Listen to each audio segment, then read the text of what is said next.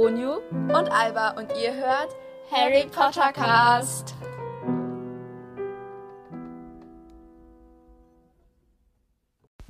Hallo und herzlich willkommen zu einer neuen Folge von Harry Potter Cast. Diesmal leider nur mit mir, also Onyu, also nicht bitte so leider, sondern weil, also heute bin nur ich da, weil Alba ist krank. Also ihre Stimme ist ein bisschen Schrott und deswegen gibt es nur eine Folge von mir. ähm, ja, also beziehungsweise nicht von mir, sondern mit mir. So. ähm, ja, also bleibt bis zum Ende dran, weil da grüßen wir noch jemanden. Also ich grüße da noch jemanden und ja. Okay, das heutige Thema habt ihr wahrscheinlich schon im Titel gelesen. Und zwar könnte man das halt auch als Muggelweisheiten bezeichnen. Allerdings sind es keine wirklichen Weisheiten, sondern mh, mm, sagen wir Hintergrundwissen zu verschiedenen Charakteren. Darunter ist natürlich das goldene Trio dabei, aber unter anderem auch Draco Malfoy und Voldemort und Dumbledore und ja, lasst euch einfach überraschen. Ich würde sagen, wir starten jetzt einfach mal mit Harry James Potter, weil ohne Harry Potter läuft halt eigentlich gar nichts im Leben. Deswegen, ja. Also, wie die meisten von euch bestimmt schon wissen, stimmt das Geburtsdatum von Harry Potter mit dem von J.K. Rowling überein. Also, der 31. Juli, glaube ich. Juli, Juni, Juli, ja, Juli. Sorry. nee, ja, ich habe gerade nicht wirklich die Fakten im Kopf. Ja, auf jeden Fall ist noch ziemlich interessant, dass Daniel Radcliffe wurde im selben Jahrzehnt wie Harry Potter in London geboren, also 1990 irgendwas oder so, also 1900 um die 80er Jahre oder so. Ja, und der hat sich dann halt im Casting für die Rolle halt von Harry Potter gegen mehr als 15.000 Mitbewerber durchgesetzt. Ich meine, das ist eine Zahl von 15.000, das ist ah, richtig viel. Allerdings waren seine Eltern am Anfang relativ wenig begeistert von der Idee, dass ihr Sohn ähm, die Harry Potter-Verfilmungen in den USA drehen sollte. Aber zu ihrer Freude wurden alle acht Kinofilme in Warner Bros. in groß, also von Warner Bros. in Großbritannien produziert und haben, sie haben halt dabei um die 7,7 Milliarden US-Dollar eingespielt. Ist halt relativ viel Geld, aber auch kein Wunder bei dieser Bestsellerreihe. J.K. Rowling hat auch gesagt, dass es eigentlich immer der pure Zufall war, dass Harry in seinen Fall, in seinen misslichen Lagen zu Hilfe irgendwie gerettet wird oder so. Und die Botschaft dahinter soll halt lauten, dass in jedem Menschen Hate steckt. Das ist halt die, das Motto sozusagen, was J.K. Rowling sich hinter Harry Potter vorgestellt hat. Ja. Und die Verfilmung der letzten, des letzten Harry Potter Teils, also Harry Potter und die Heiligtümer des Todes Teil 2, ist halt der erfolgreichste Film, der, äh, Entschuldigung, ist der erfolgreichste Teil der Filmreihe und rangiert auf der Liste der weltweit umsatzstärksten Filme auf dem achten Platz. Und von dem gleichrangigen Buch, also Band 7, wurden bis heute etwa um die 50 Millionen Exemplare verkauft und zählt damit zu den meistgelesenen Büchern der Welt. Angeblich soll es auch eine neue Verfilmung geben, also eine Verfilmung einer neuen Harry Potter Trilogie, also sprich drei Bände, drei Filme. Die sollen dann auf dem achten, achten Band, also dem Theaterstück, also Harry Potter und das verwunschene Kind basieren. Wobei es sich natürlich um eine Fortsetzung nach, also nach 19 Jahren handeln wird. Allerdings ist es unklar, ob Daniel Radcliffe, also wenn das halt verfilmt wird, ähm, zur Verfügung stünde. Also ob er das, ob er dann wieder Harry Potter spielen würde. Weil er hatte halt nach Ende der Dreharbeiten zu den Harry Potter Filmen geäußert, dass er nicht noch einmal in die Rolle des berühmten Zauberers schlüpfen wolle. Weil es hat ihn angeblich Jahre gekostet, das Gewand des Zauberers abzustreifen und seine schauspielerischen Vielfalt unter Beweis zu stellen, was ich persönlich irgendwie nicht so wirklich verstanden habe, diese Info, aber gut. So, das wäre es von meiner Seite zu Harry Potter und da machen wir jetzt immer mal weiter mit Hermine Granger, bzw. Emma Watson. Emma Watson hatte eigentlich keine schauspielerischen Erfahrungen wie die meisten Schauspieler, ähm, aber aufgrund ihrer Leistungen in den Filmen 1, also Band 1, Harry Potter und der Stein der Weisen, wurde sie für mehrere Auszeichnungen nominiert. Allerdings weiß ich nicht, ob sie auch welche erhalten hat, aber ich glaube er nicht. Ähm, und inzwischen gilt sie halt als eine der begehrtesten Nachwuchsdarstellerinnen und sie modelt außerdem für das britische Modelabel Burberry. Ich hoffe, ich habe es jetzt richtig ausgesprochen. Ja, sorry, wenn nicht. Die Figur Hermine steht der Autorin J.K. Rowling laut eigenen Angaben sehr charakterlich nahe. Also ihr könnt euch sozusagen J.K. Rowling als Hermine Granger vorstellen, vielleicht noch nicht so ganz streberhaft, aber gut. Den, Eng den Namen hat sie, also, Herm also da wird ja eigentlich Her Hermoine geschrieben, also nicht Hermine, sondern mit O noch zwischen dem I und den N. Ähm, den Namen hat sie sich sozusagen aus dem Theaterstück Das Wintermärchen von William Shakespeare ausgeliehen. Und ja, also der Patron von Hermine ist ja der Otter. Das ist wiederum das Lieblings Lieblingstier von der Autorin. Und Otter werden sehr gerne von Terrierinnen gejagt. Und der Terrier ist wiederum Rons Patronus. Aber was ich mich dabei frage, also Hermine und Ron heiraten ja nachher. Aber dann ist es, ein, also ich meine, wenn sie sich, wenn sich zwei Personen richtig, richtig, richtig lieben, dann nehmen sie ja halt die weibliche Person des einen Patronus an, ne? Aber wieso haben die da zwei verschiedene Patroni? Ich meine, das ist, macht doch irgendwie nicht so viel Sinn, oder?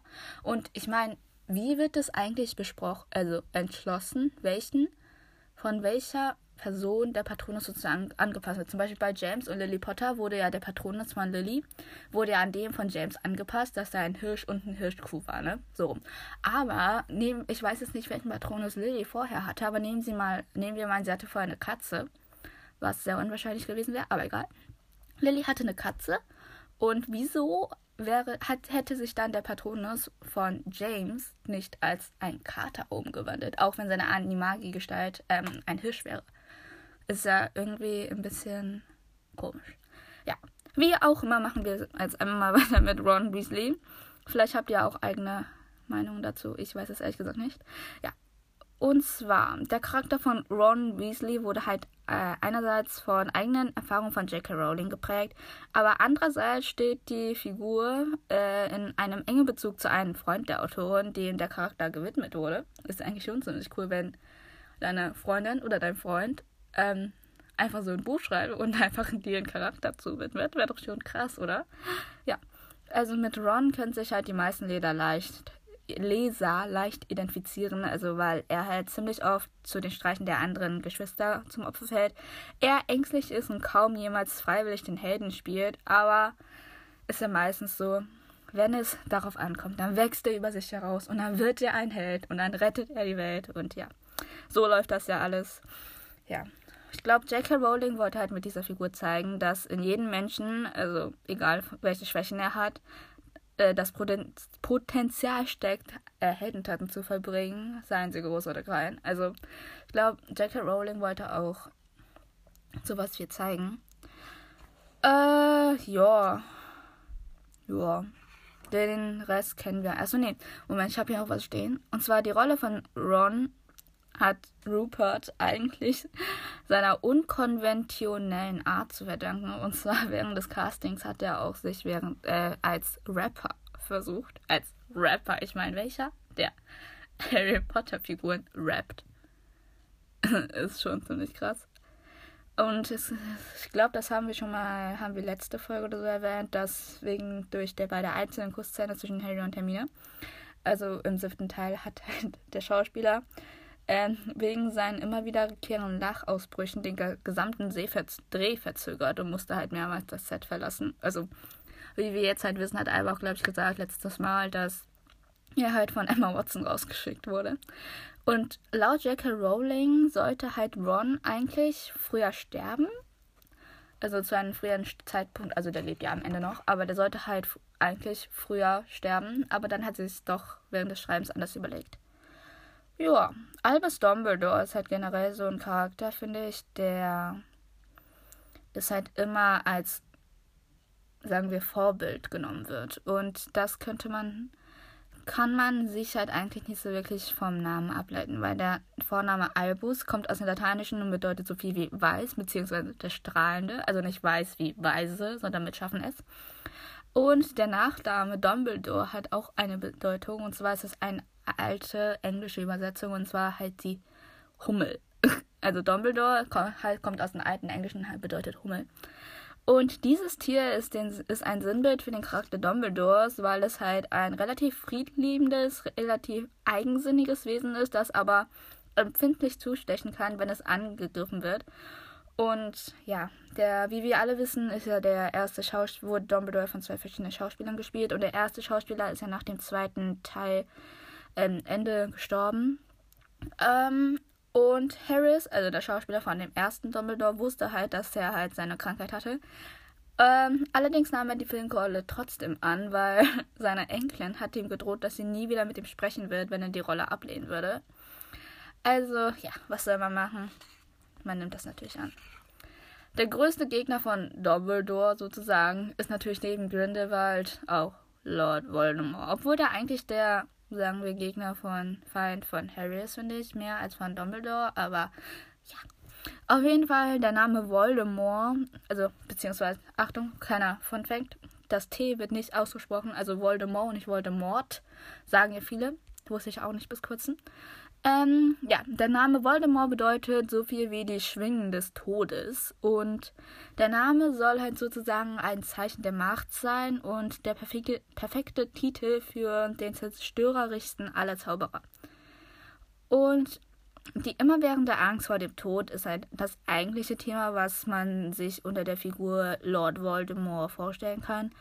Weil diese Angst vor dem Tod sogar seinen Magier dazu ähm, treibt, seine eigene Seele in mehrere Teile zu zerreißen, zerreißen, um Unsterblichkeit zu erlangen. Das kennen wir alle vom Horcrux. Wie wir alle wissen, also nicht alle wissen, aber es hatten wir, glaube ich, in der letzten Folge, wurde Lord Voldemort von insgesamt sechs Schauspielern dargestellt. Und Ralph Fiennes ist einer der wenigen, ich glaube sogar einer der zwei Schauspieler gewesen, die halt kein einziges Harry Potter Buch gelesen haben, als ihm die Rolle des schwarzen Magiers angeboten wurde.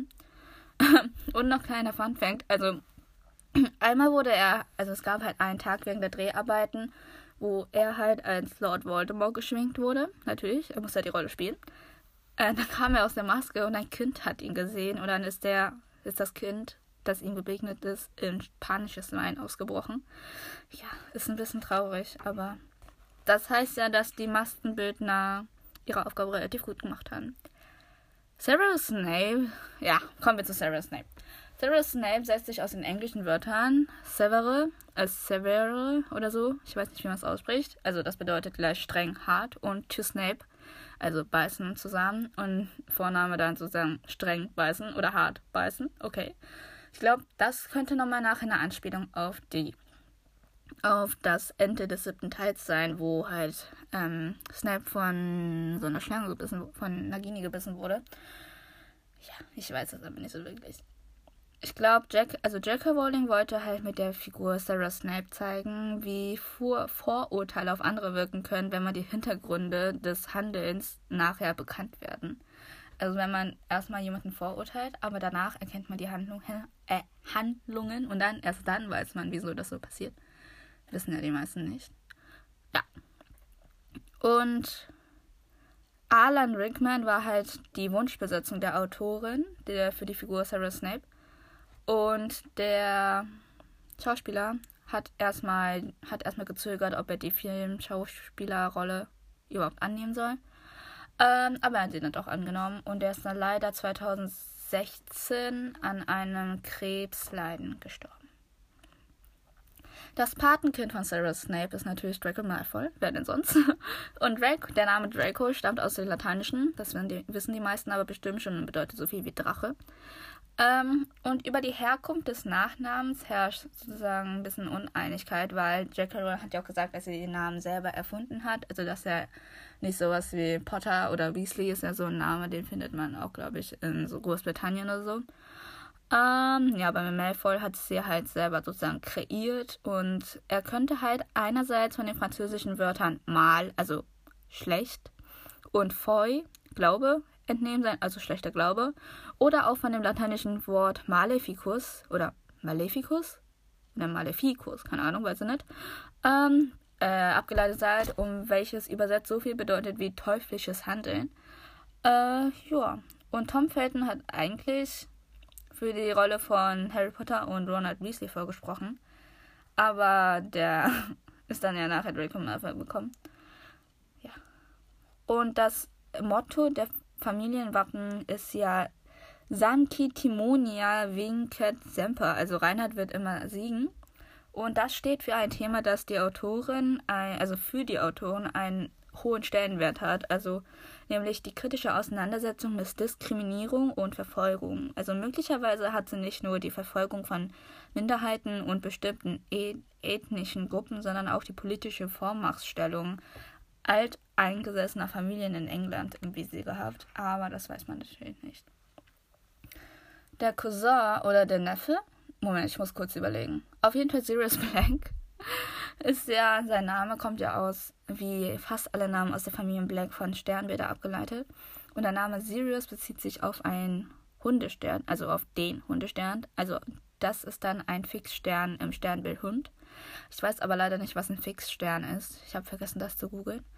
Ja, vielleicht könnt ihr das mal googeln.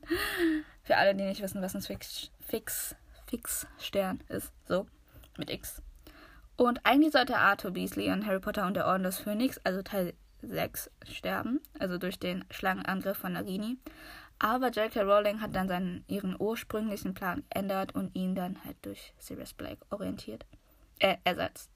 Und der Schauspieler von, Moment, Sirius Black, also Gary Oldman, soll halt angeblich einmal bedauernd erwähnt haben, dass er überwiegend für die Darstellung dunkler, also dunkler, so wie Todesser oder kriminell oder sowas, glaube ich, ähm, Charaktere angefragt werden, anstatt solche hellen Charakter. Aber ich finde, Sirius ist eher so ein, er hat auch so eine dunkle Seite wegen Azkaban, aber ich finde, der an sich ist der ein relativ heller Charakter. Okay, dann habe ich noch eine letzte Figur, und zwar Hagrid. Und zwar Hagrid, der Name, ist ein alter englischer Ausdruck und seine Bedeutung ist mit dem deutschen Wort Kater vergleichbar. Also nicht die Katze, männliche Katze, Kater, sondern ich weiß nicht, ob es manche von euch schon wissen. Also ich hatte es noch nicht, weil ich darf keinen Alkohol trinken. Ist ja auch ein bisschen klar. Alkohol ist auch ab 18, 16, keine Ahnung. Ich glaube ab 18. Ja. Und zwar ist der ist mit Kater der Zustand eines Menschen nach einem Tag äh, übertriebenen Alkoholgenuss gemeint. Also wenn man einen Kater hat, hat man ja auch irgendwie richtig starke Kopfschmerzen und sowas. Ich glaube, dann nehmen sie auch irgendwie sowas wie Aspirin oder so. Das ist dann irgendwas gegen die Kopfschmerzen. Ich weiß nicht, was es ist. Und die Namensgebung soll halt eine Anspielung auf das gesellige, genießerische Lebensart von Hagrid sein. Und die, Harry, und die Autorin hatte erstmal in Harry Potter und die Heiligtümer des Todes, also Teil 7, vorgesehen, dass Harrys Leichnam, also der dann halt tot, also nicht wirklich tot, aber tot ist, ähm, von den Geistern seiner verstorbenen Eltern zurück nach Hogwarts getragen werden sollte. Aber sie hat dann das doch so umgeschrieben, dass Hagrid die Aufgabe halt übernommen hat, weil sie halt wollte, ich glaube, das hat Alba auch letzte Folge erwähnt, dass, ähm, weil Hagrid Harry erstmal als Kind in die Welt der Zauberer gebracht hat und er ihn halt auch wieder aus der Welt der, ja, ihn auch auf seinen letzten Weg begleiten sollte. Der Schauspieler Robbie Coltrane ist in Wirklichkeit 1,85 Meter groß und wiegt 127 Kilogramm und das finde ich echt richtig witzig. Also, äh, der hat ja so einen Bart, ne? so einen richtig struppeligen Bart und in dem sollen sich während des Dreharbeites eine Fledermaus, eine Fledermaus, die eigentlich nachtaktiv sind, also ich weiß jetzt nicht, wie die reingekommen sind, und sogar ein kleines Kind verfangen haben. Aber ich meine, wie verfängt sich das Kind in so ein Bad? Hat es vielleicht Hagrid da angefasst am Bad? Wollte es mal wissen, wie es sich anfühlt? Oder ja, keine Ahnung. Ja, wir werden es nie herausfinden. Oder wir gucken mal nach im Internet, aber ja. So, das wäre es dann von meiner Seite für diese Folge. Ich hoffe, es war okay für euch. ja, ich hoffe, nächste Folge sind wir dann wieder, machen wir, nehmen wir wahrscheinlich wieder mit Alba auf. Ich hoffe, ihr geht es dann besser. Ja, Sorry, dass es letzte Woche nichts gekommen ist. Das lag daran, also Alba hat halt Handyverbot und dadurch konnte sie mir halt nichts sagen. Und ja, und dann haben wir es hinterher nicht so wirklich hinbekommen mit Terminen und Klassenarbeitsvorbereitungen. Wir schreiben jetzt am Montag eine Klassenarbeit. Und ja. Auf jeden Fall grüße ich heute noch ähm, die liebe Amelie. Die hat heute Geburtstag, also nicht heute, sondern gestern Geburtstag gehabt. Herzlichen Glückwunsch. Ähm, und ich hoffe, du hast einen schönen Tag und genieß deinen Tag, weil man wird nur einmal im Leben. Keine Ahnung, wie viele Jahre alt du jetzt bist. ja, auf jeden Fall wird es bestimmt ein tolles Jahr und viel Glück und ja. Okay, dann verabschiede ich mich jetzt von meiner Seite aus und wünsche euch allen noch einen schönen Tag. Bleibt gesund und lernt fleißig für die Klassenarbeiten oder Ich glaube, bei uns hieß es in der Grundschule Lernzielkontrolle. Ich weiß das aber nicht mehr. Ist aber auch, glaube ich, an jeder Schule auch anders. Auf jeden Fall viel Spaß und schönen Tag noch. Ciao!